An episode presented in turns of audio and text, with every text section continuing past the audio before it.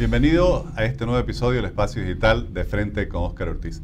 Hoy conversaremos sobre el inmenso impacto que tiene la música en el desarrollo humano y para ello hemos invitado a Rubén Darío Suárez Arana, músico y gestor cultural, quien recientemente acaba de cumplir 30 años desde que dirigió su primer concierto. Rubén Darío además es formado profesionalmente con el famoso maestro José Antonio Abreu y también Rodolfo Sanglimbeni y ha desarrollado y contribuido con su trabajo a la realización en Bolivia de un novedoso sistema de orquesta, siendo una importantísima referencia musical que ha tenido trascendencia en toda Bolivia y a nivel internacional. Muchas gracias, Rubén Darío. Muchas gracias a usted, es un gusto estar en este programa. He visto varias de las entrevistas y me entusiasmó y me motivó mucho venir aquí después de ver que todas las personas importantes que han venido. Gracias. Rubén Darío, ¿qué, dato? 30 años de que dirigió su primer concierto. ¿Por qué no nos cuenta un poco su trayectoria? Porque tenemos mucha gente joven que nos sigue a través de las redes sociales y es importante que la conozcan. Bien, en el año 1989 era el tercer festival de música, el Festival Sombrero de Sao. Se hizo en el estadio, fue una cosa espectacular. Ahí cambió mucha, mucha forma de ver la música en Santa Cruz. Ahí sale Tierra como mi tierra, es uno de los, temas ganadores, de Raza Camba.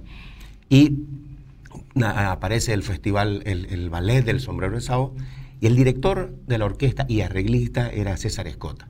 Era nuestro profesor en el Instituto de Bellas Artes, daba clases de armonía, historia, dirigía la orquesta. Y yo era el intruso, yo me metía a todo donde él estaba y eh, afortunadamente él me dejaba estar en todos los lugares. Cuando él va al festival, él sugiere que varios de los alumnos del Instituto de Bellas Artes vayan a trabajar de asistentes como copistas y después dijeron, no, los jóvenes pueden integrar la orquesta del festival. Entonces la base de la orquesta del festival, los violines, las violas, los chelos, era del Instituto de Bellas Artes y luego se reforzó con músicos de, de Bolivia y trajeron unos músicos de Chile. Pasó el festival y como yo era uno de los copistas y asistentes de César, tenía las partituras y cuatro o cinco compañeros del colegio, caramba, y si tocamos esto en el colegio, tocábamos siempre las cosas clásicas del colegio. Entonces nos atrevimos a meterle el folclore con estas piezas y fue muy bonito. Ensayamos, hacemos esto. Llegó el momento de que eh, se complicaban las cosas al momento de contar los compases, hacer las entradas. César nos ayudó con nuevos arreglos para acondicionar esta orquesta, ese arreglo orquestal a nuestro colegio. Y después dijo, alguien tiene que ponerse al frente porque esto no va a funcionar así. Bueno, y según él dijo, el más sinvergüenza, el que menos vergüenza tenía, listo, adelante estuve yo y mis compañeros me dejaron estar ahí. Y luego vino la graduación del colegio en la Casa de la Cultura y ahí la señora Ida McKinney dice, esto está muy bonito. ¿Por qué no tocan ustedes en el acto de graduación del colegio y en la Semana Cultural de Bellas Artes? Y ahí cambió la historia, bueno. Otra cosa era estar al frente, director. Bueno, y ahí fue, ahí fue mi primer concierto y, dimos varios conciertos en el, colegio. En un par de años más seguíamos tocando y, los jóvenes eh, ahí al frente de todo y los profesores nos animaban, nos apoyaban. Esa es la gran, ese es el, inicio, ahí cambió la cosa. Después de eso usted va y se forma en Venezuela con este famoso maestro Abreu. Sí, yo estuve un par de años en Córdoba estudiando violín ahí con Finlay Ferguson y vino esta hiperinflación tremenda que era imposible continuar para mi familia mantenerme allá. Me volví. ¿A y principios de los 80 era Era el 90, 89, 90, y cambió la moneda del, del, ah, del peso Argentina. al austral. ¿no? Entonces me vine y conocí al padre Walter en, en, en Urubicha. Y ahí empecé a trabajar con él, a hacer algo de músico. Pues no había estado 10 años en el colegio de músico, más dos en Argentina. Había que hacer algo en vez de meterse a, las vacas todavía, ¿no? Porque era algo que yo no le entendía. Mis hermanos todos, todos ganaderos. Y bueno, viendo el festival, eh, perdón, ahí empezamos a trabajar igual con mis compañeros haciendo los arreglos para las misas. Y le, mandé a don Marcelo Araúz, que era el, el, director de la Casa de la Cultura, le mandé los videos y la foto que habíamos hecho en Urubicha. Estamos hablando del año 91, 92, 93. Y él, caramba, que está bonito él me llevó a una reunión con José Antonio Abreu, que Abreu venía, eh, hacía una gira por Sudamérica y llegaba a La Paz. Y me dice, vení, vamos a, reunirnos con este señor. le mostró la foto. Y el tipo dijo, bueno, este joven se va conmigo mañana a Venezuela. Al día siguiente. a los dos días estaba yo tomando el avión yendo a Caracas. ¿no? Y Qué tuve bueno. ese privilegio de, de participar al lado del maestro. Él me, me colocó con, con grandes profesores de, de orquesta, de armonía, de historia. Y además me, me- me- me metió en un mundo musical que, que no se conocía para aquí. Aquí no existía ese mundo musical, no existe. ¿no? Y ahí estuve. Mientras estaba en Venezuela, organizan el Festival de Música del doctor Alcides Pareja, Marcelo Araúz, la señora Cecilia Kenning. Y bueno, a ver, traigamos a estos muchachos de Bellas Artes que son los que conocemos. Entonces, sobre este grupo de alumnos de Bellas Artes, eh, yo estuve dirigiendo el grupo y aparece el coro y la orquesta de Urubicha como un protagonista en ese primer festival de música barroca americana que, que organiza ahora lo que se llama PAC, ante un comité impulsor. Bueno, y otra vez cambia la historia, ¿no? A partir de ahí a sembrar música en todas partes. Usted vuelve a Venezuela y porque en Venezuela eh, el Sí. maestro Abreu había desarrollado un sistema de, orquestas mundialmente famoso, ¿no? Sí, eh, yo venía, de hecho al Festival de Música fue un, un preste, ¿no? Hablaron con el maestro Abreu, eh, a mí me dieron permiso en el trabajo, más en las clases, y nos enviaron un, un par de profesores para trabajar con el cello y con, con los violines, y ellos se suman a este equipo que tenemos Arturo Molina, Damián Vaca y varios compañeros de Bellas Artes. Acaba el festival y yo vuelvo a, Venezuela. Y cada vez que había al- algún eh, acto importante, don Marcelo eh, nos buscaba otra vez, ¿no? Buscaba a Damián o a Arturo, y si hacía falta, eh, me traían y yo me metía un par de semanas a Urubichay y nos mostraban, ¿no? En los eventos, en, en- en las cumbres de presidentes, en las grandes reuniones, ellos querían mostrar este, este, este esquema musical novedoso. Después ya me, me regreso de Venezuela y, y a, a continuar con lo que, lo que había en Urubichá. ¿no? En, Urubichá la madre Ludmila es la, es el- fue el pilar de, de toda esa, de esa escuela. y de- Usted llega a Venezuela al trabajo en Urubichá. a- directo a Urubichá. A continuar eso, porque yo me fui y seguía a mis compañeros yendo a Urubichá y la madre Ludmila eh, había creado ya el Instituto de Formación eh, Coro y Orquesta. Ella era la directora distrital de educación. Entonces dijo, bueno, esto hay que crearlo, esto hace falta aquí. Y había tejidos, bordados, entonces vamos con la música. No olvidemos que Urubichá también tiene ¿no? la presencia de la señora Ada de Vaca, de Don Lorio Vaca, con, con los tejidos y la, y la cerámica. ¿no?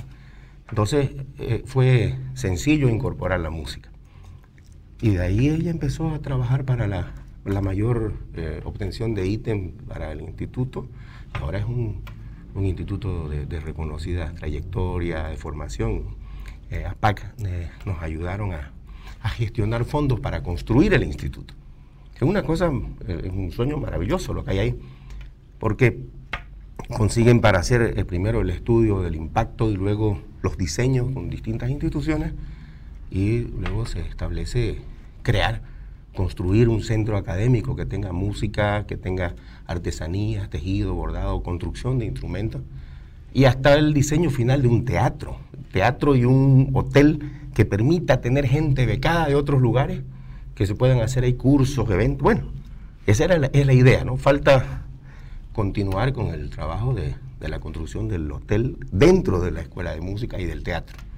Lo hizo la arquitecta Juana Fernández y, y Claudio Arduz. Ellos hicieron el, el- este diseño musical así. Hermoso, hermoso. Y durante estos 30 años, ¿cuáles han sido los principales hitos? No sé si nos quiere mencionar algunos de su trayectoria, de su el- contribución. El coro y la orquesta Urubichá han, han sido la- el, el punto de lanza importante. ¿no? Y ha sido siempre una referencia musical de calidad, de trabajo, de inclusión. Eh, sus, sus estudiantes, eh, con sus estudiantes, con sus graduados, empezamos a formar orquestas y coros en distintas poblaciones, eh, de acuerdo a, quien pedía tener un coro y una orquesta. Y después, cada uno de estos jóvenes fueron produciendo alumnos y, ahora podemos ver que eh, hay coros y orquestas en diversas poblaciones, en muchos barrios del departamento, de, la ciudad de Santa Cruz. Y esas son grandes, son grandes hitos. Ahora ahí eh, aparecen las giras internacionales, los viajes, pero podemos hablar que eh, eh, estuvimos el premio Bartolomé de las Casas. Y son estas distinciones que dan sin que uno las busque. ¿eh? Eso es lo, lindo, ¿no? El premio Hans Roth que da el APAC, por, por, por, una contribución artística y musical. También el, el, rey de España, el rey Juan Carlos, nos da una, una distinción del, en grado de cruz, un, premio importantísimo. Bueno, estas son las grandes distinciones. Pero también hay viajes ¿no? por Europa, los, coros y las orquestas, todos han, viajado por, por su país, por su continente y han viajado en diversas ciudades importantes, en teatro importantes. Hablamos, tocar para el Papa, no llega cualquier persona a una audiencia de esta. Y con los jóvenes de, de, de Urubichá, del Plan 3000, eh, de, San Ignacio, de San José, se ha llegado a, romper estas fronteras políticas y somos encuentros culturales muy grandes, muy importantes. Le cuento una anécdota. Hace muchos años eh, tuve la oportunidad de organizar una visita de Mario Vargas Llosa a la Chiquitanía. Y ahí lo invitamos a usted que nos acompañe en los tramos, ¿no? Creo que entre San Javier y Concepción íbamos allá en la, en la avioneta y, usted le contaba a Vargas Llosa todo este proceso de desarrollo, los festivales, el trabajo que se había hecho con las orquestas, eh, el cambio que había habido en todas estas poblaciones misionales. Y en la noche cuando estábamos cenando, eh, Mario Vargas Llosa se recordaba de usted y decía con qué entusiasmo ah, no comentaba y contaba eh, todo lo que se había logrado. ¿Por qué no nos cuenta cómo ve usted el, impacto? Y entramos en el tema, porque quiero comentarles que cuando le pregunté a Rubén Darío Suárez Arana qué quería conversar en, esta, en este episodio, él me dice eh, cómo la música ayuda al desarrollo humano. ¿Cuál ha sido el impacto de todo el trabajo que han hecho personas como usted ha mencionado varias veces a Marcelo Araújo, a, Paca, a don Alcides Pareja, a doña Cecilia Kenny, tanta gente, no se podría nombrar a todos. ¿Cómo ha, realmente cambiado la vida de, tantas personas todo este trabajo alrededor de la música, del arte? Sí, ah, pensemos que hace 30 años eh, la música no era una actividad masiva. Hoy existen coros y orquestas en todas partes y es una, como una actividad cotidiana, ¿no? Y pareciera que fuera, que fuera sencillo hacer un coro o una orquesta. Pero hoy todos quieren entenderlo porque se dan cuenta que eh, viene a ocupar un espacio importante en, las personas, en los niños, en, los mismos empleados de una institución, cuando van y cantan en un coro, en unas horas libres, o van y tocan en una orquesta, existe una, una, dinámica de, eh, ordenar eh, su pensamiento, ordenar su organismo. Nosotros vimos que la, estábamos formando coros y orquestas en muchos lugares, se estaban formando en todas partes. Los chicos venían, ensayaban, tocaban, volvían a su casa, eran muy aplaudidos. Y en algunos casos, los padres de familia decían, ¿sabe? Eh, mi hijo no va a viajar a ese, a, ir a ver al presidente, o siempre habían eh, estos eventos importantes, porque está aplazado. Y eso es culpa del coro. Y, ¿Cómo Y entonces esto aparecía en muchos lugares, ¿no? Entonces siempre hay que culpar al que no puede defenderse. Eh, entonces, le comenté a una, compañera de colegio, a Mario Olivás, que le digo, ella psicóloga, mira, tengo este, este problema, ¿será que nosotros somos los culpables de verdad de esto? Dice, bueno, pero hay que hacer un estudio, hay que hacer un levantamiento de datos. Mira, a hacer un esquemita. Si quieres, yo te lo hago con un par de compañeras. Hicieron un levantamiento de datos y dijeron, eh, aquí se podría hacer un buen estudio de si realmente la música eh, genera un impacto real, como dice la gente, ¿no? Hay muchos conceptos filosóficos de, lo que es el arte, bueno, para el espíritu, para el orden, para la disciplina, hay muchas cosas. Pero me lo puede demostrar con un papel así, llenando un crucigrama. Puede, hay una estadística, usted tiene datos, no lo hay. Y, podemos ver que hay niños cantores en todo el mundo, que hay grandes orquestas, pero no sabemos qué pasa con su vida desde el momento que acaba el ensayo hasta el próximo ensayo. Pueden ser 24 horas, pueden ser 3 días hasta la próxima clase. No sabemos qué pasa con la vida de esa persona. Hoy encima viene a un ensayo donde hay un dictador encima y que dice cómo tiene que hacerse las cosas y imponiendo ideas y en esa época eran a gritos. Entonces, vimos qué pasaba. Hicimos un, levantamiento de datos en el plan 3000 en Santana de Velasco y en San José, San José chiquito, para ver cómo se comportaba la cosa. Y en todos era el mismo problema los padres, eh, eh, muchos padres decían que no podían ayudar a su hijo a hacer las tareas porque no tenían la formación, eh, no habían salido bachilleres o, ya estaban sus hijos por salir bachilleres y venía matemática, física, química y los padres no podían ayudarle. No existían los libros donde los muchachos hagan las consultas. Eh, estamos hablando hace 20 años, ¿no? Claro. No, donde hagan las consultas. Eh, no tenían bibliotecas en los colegios, entonces son algunos libros que tienen algunos maestros y los maestros en el pueblo el fin de semana iban al, campo o se iban a la ciudad y eh, los muchachos no tenían dónde consultar. Entonces, a ver, este es un problema. Dijimos, bueno, nosotros tenemos la culpa. Los muchachos se aplazan porque vienen a la orquesta. Sabíamos que no era así. Sabíamos que había un montón de condicionantes, porque cuando le prohibían al chico no venir a la orquesta porque estaba mal en sus notas, igual los padres iban a hacer sus oficios cotidianos y el muchacho se la pasaba sentado en la plaza a las dos o tres horas del ensayo, esperando que acabe el ensayo, porque tenía prohibido entrar a la clase. Entonces, diseñamos un, estudio viendo cuántas horas veía el chico tele, eh, qué hacía el chico en su tiempo libre, cómo iba al colegio, quién cocinaba. Entonces nos damos cuenta que el muchacho tenía un mundo de actividades y su distracción era la orquesta. Claro. Ah, era, el punto donde no podía enfermarse, donde nadie lo podía pegar, era, era el sitio más sano. Ah, bueno. Entonces, ¿qué vamos a hacer? Hicimos los cruces estos de información. ¿Qué esperaban los padres de la música? ¿Qué esperaban las autoridades de la música? ¿Qué esperábamos nosotros los músicos? ¿Y qué esperaba el chico de la música? Y con esto empezamos a decir, a ver, vamos a apoyar al colegio, vamos a apoyar a la familia, vamos a solucionar algunos conflictos eh, locales de, la comunidad y a partir de ahí empezamos a trabajar. Entonces, el impacto no era solamente a los chicos del colegio, a los chicos de, perdón, a los chicos de la, de la orquesta, sino que los problemas de los chicos de la orquesta también estaban en toda la unidad educativa. Los chicos no tenían cuadernos, la unidad tampoco. Entonces se apoyó a la unidad educativa con un lote de libros. un eh, enfoque integral. Se le dio de todo y empezamos a trabajar con los maestros, con los directores. El equipo tenía un, psicólogo, una trabajadora social, un educador que empezaba a apoyar lo que los maestros no podían hacer. O sea, no es que no tienen la capacidad, sino no les daba el tiempo. Entonces nuestro, nuestra sala de ensayo tenía una sala de apoyo escolar. Y ahí uno veía muchachos haciendo tareas, un profesor ayudando a leer eh, a, leer eh, temas, temas de lenguaje o temas de matemáticas, a resolver estos dos puntos. Bueno, en el primer año eh, los resultados fueron buenísimos, ¿no? las bajas notas que se reflejaban antes en los, en los colegios estaban arriba, no solo en los músicos, sino en todos los integrantes de la orquesta. Entonces vimos que era apoyar al chico de la orquesta y su entorno.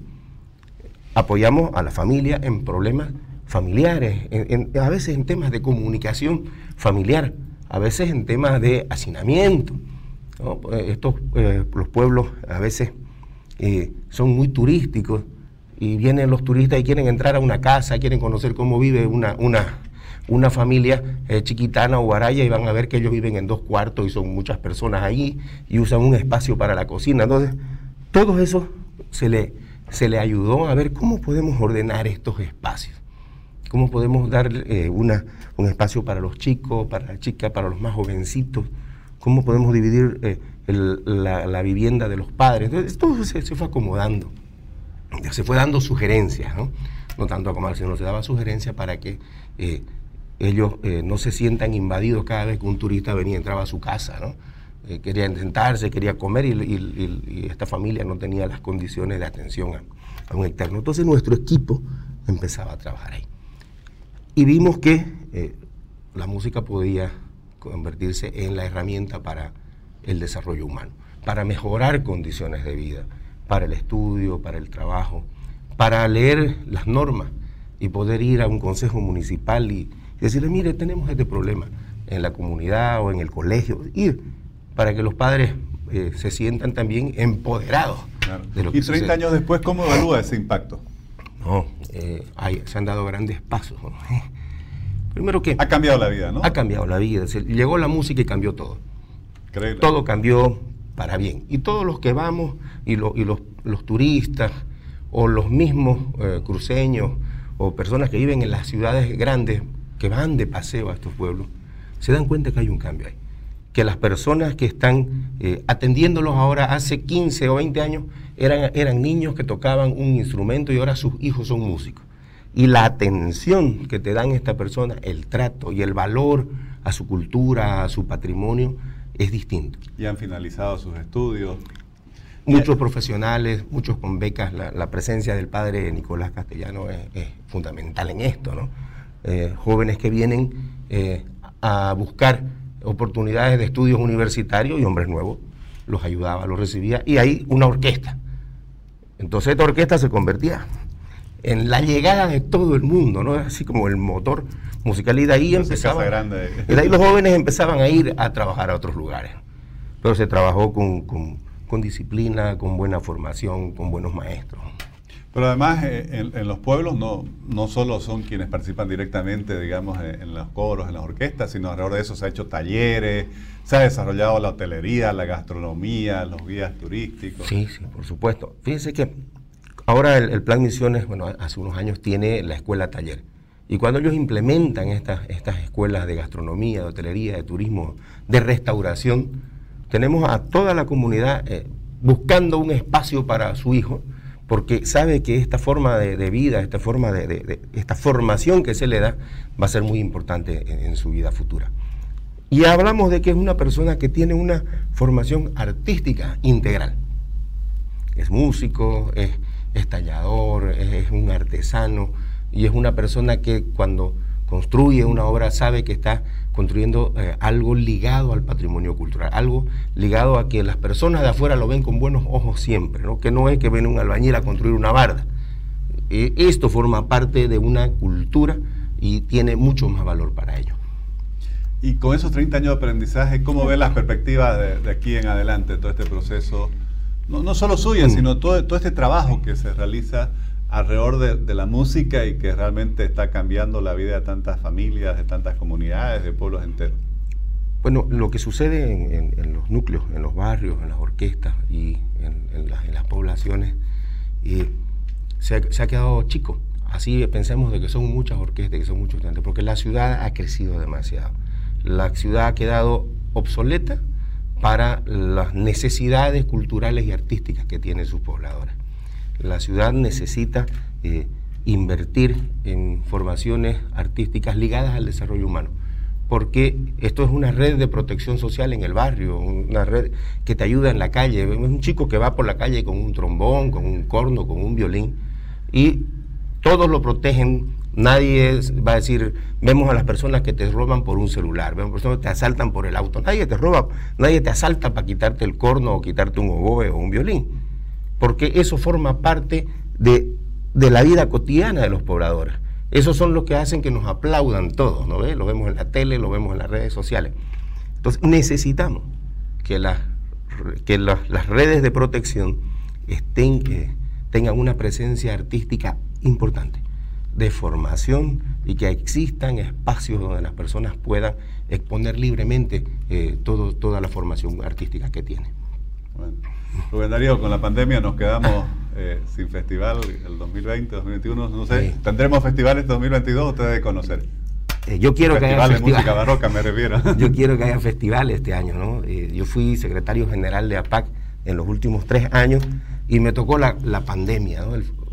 estuve en un festival internacional de teatro, no pudimos hacer el festival de música, no pudimos hacer el festival internacional de teatro y ahora se dan las condiciones, ¿no? como, como estamos viendo que, hay, la apertura en todo el mundo, entonces eh, es posible. Yo quiero que se haga y, la fuerza de la fe es muy importante. Vemos que hay conciertos en todo el mundo, en todas las salas ya están las orquestas y empiezan a asistir más de un 30% del, del, aforo de los teatros.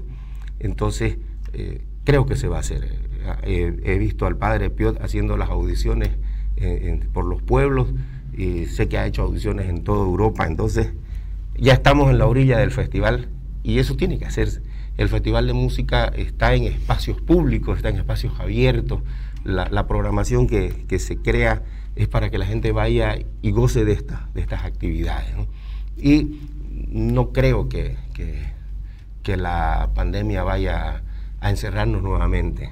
Tengo la certeza de que este festival se hace He visto que es del, 22 de abril al 1 de mayo y Dios quiera que estemos ahí todos aplaudiendo a nuestros artistas. Esperemos que sea así. así Darío, eh, muchas felicidades y, también muchas gracias por todo ese trabajo, por toda esa dedicación y por toda la contribución que ha hecho al, al desarrollo de la cultura, del arte, pero al final al desarrollo integral de Santa Cruz y de Bolivia. A usted las gracias. Desde cuando usted estaba en Caínco ha sido uno de los promotores y, personas que han apoyado a todas nuestras inquietudes. Cuando, vino Mario Margallosa, que lo deja ahí colgando, ah, tuve la, dicha de, formar parte del equipo que lo acompañaba, ¿no? Y la anécdota en el avión, esa fue impresionante, que, que casi nos caemos todos en el avión. Bueno, eso no lo conté. pero, pero eh, es decir, en cada punto que, tenía la posibilidad de estar con este hombre maravilloso, eh, eh, venían las charlas, las exposiciones, los guías, historias. Después él me decía, contame, a ver, ¿y qué todo esto es realmente cierto?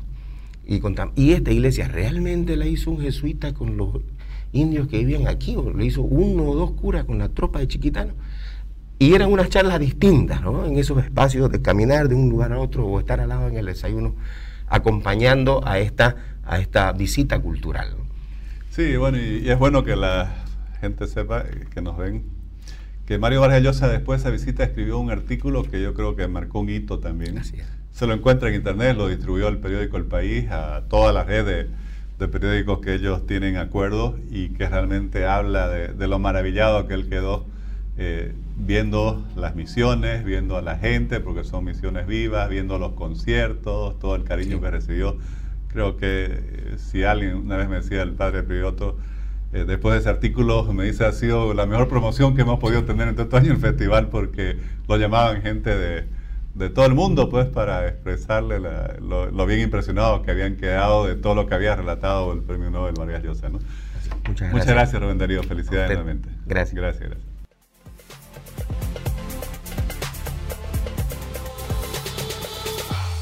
Definitivamente, primero eh, resaltar toda la contribución que ha realizado Rubén Darío Suárez Arana Mercado, eh, este profesional cruceño que ha dedicado su vida a promover la música, especialmente la, música barroca de las misiones de chiquitos y participando en desarrollar sistemas de orquesta en Urubichá, en el Plan 3000, en tantas eh, iniciativas que se ha impulsado con el apoyo de APAC y tantos otros gestores culturales creo que eh, escuchar a, Rubén Darío eh, nos debe motivar, y a todos, especialmente a los que estamos en otros ámbitos, apoyar este tipo de iniciativas, porque estamos viendo como en este caso la música, el arte y la cultura en general también pueden cambiar las vidas de la gente y promover mucho desarrollo humano y también desarrollo económico, generando oportunidades de mejores condiciones de vida para los jóvenes, para sus familias para comunidades y poblaciones enteras.